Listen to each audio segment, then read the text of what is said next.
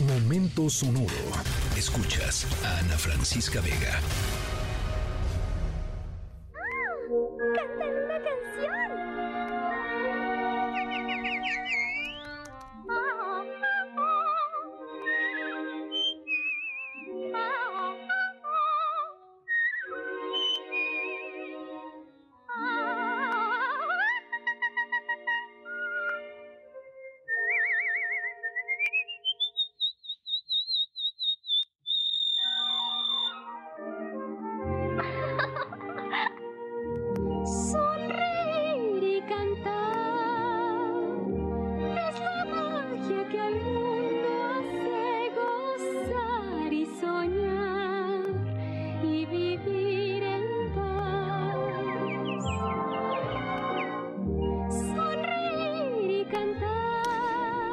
Bueno, arrancamos nuestra historia sonora de hoy con la voz de ni más ni menos que Blanca Nieves, una de las princesas eh, más famosas de la historia de Disney. Y, empezamos con esta eh, escena en donde Blancanieves sale al bosque, ¿se acuerdan? En donde todos los animalitos este, la, buscan y salen a cantar con ella y a bailar con Blancanieves y que se ha vuelto pues una clásica referencia cada vez que vemos a alguien eh, que, que, se, que se lleva bien con los animales o que eh, se atrae, ¿no? Que tiene atracción con los animales, decimos, ah, pues es como Blancanieves, ¿no? Que todos, todos los animales se le trepan encima. Bueno, nuestra historia sonora de hoy les vamos a platicar de una protagonista que haría que la mismísima Blancanieves se sintiera eh, terriblemente celosa. Esta persona de la que les vamos a platicar hoy tiene una conexión ultra especial con los animales.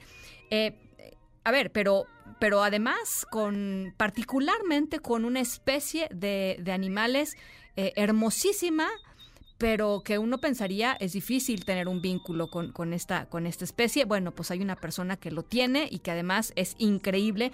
Y además, y además, y además, todo esto sucede aquí en la Ciudad de México. O sea, es que al ratito les voy platicando de qué va. Es una eh, historia sonora de esperanza.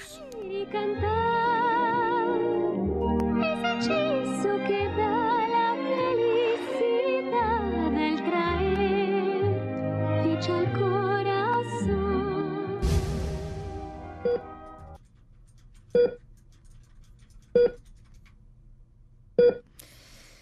Bueno, no se preocupen, estábamos hablando de Blancanieves y los animalitos, no se preocupen, no, no va a tener un giro trágico nuestra historia sonora de hoy.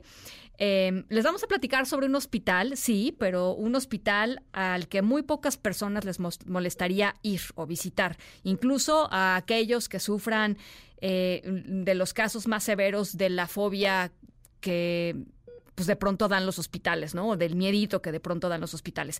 Eh, les vamos a advertir, eso sí, que si planean visitar el hospital, no lleven nada azucarado en sus manos, a menos de que quieran recibir una bienvenida, eh, pues digámoslo así, demasiado amistosa por parte de los pacientes. Al ratito les voy platicando de quiénes se trata.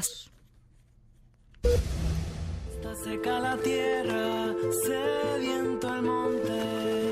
se ve ni una nube en el horizonte.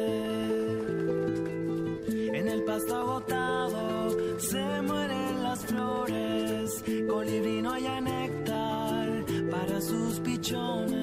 Bueno, nuestra historia sonora sucede aquí en la Ciudad de México, de hecho en Polanco, no muy lejos de las cabinas de MBS desde donde estamos transmitiendo. Y es aquí en las calles de Polanco en que se encuentra el único hospital de colibríes de la ciudad. Es un pequeño departamento propiedad de Katia Latuf, una mujer de 73 años que lleva más de una década rescatando, rehabilitando, liberando e incluso eh, enterrando eh, a todos los colibríes que eh, se cruzan en, en, su camino. Ha logrado eh, recuperar o, curar hasta 50 colibríes al mismo tiempo en su departamento. Imagínense nada más la locura. Los rescata, los libera hasta que estén sanos o hasta que mueran en su cuidado, pero bueno, a la mayoría los, los libera. Katia dice que comenzó a rescatar estos pequeños pájaros cuando se encariñó con uno que rescató mientras batallaba el cáncer.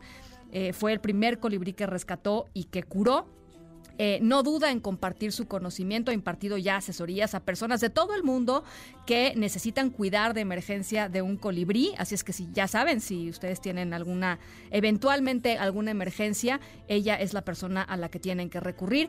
Ella dice que su misión es hacer conciencia sobre la importancia, la belleza, la maravilla de estos animales, de los chuparrosa, los colibríes, que eh, algunos de los cuales están en peligro de extinción. Así es que hay que cuidarlos. Pásenla muy bien. Cuídense mucho de las lluvias. Está de veras complicado el tránsito y eh, pues las lluvias en algunas zonas de la Ciudad de México, el transporte, el metro parado, en fin. Eh, nos escuchamos mañana a 6 de la tarde en punto. Escríbenos en todas las redes. Arroba, arroba. Ana F. Vega. Ana Francisca Vega. En MBS Noticias. Noticias.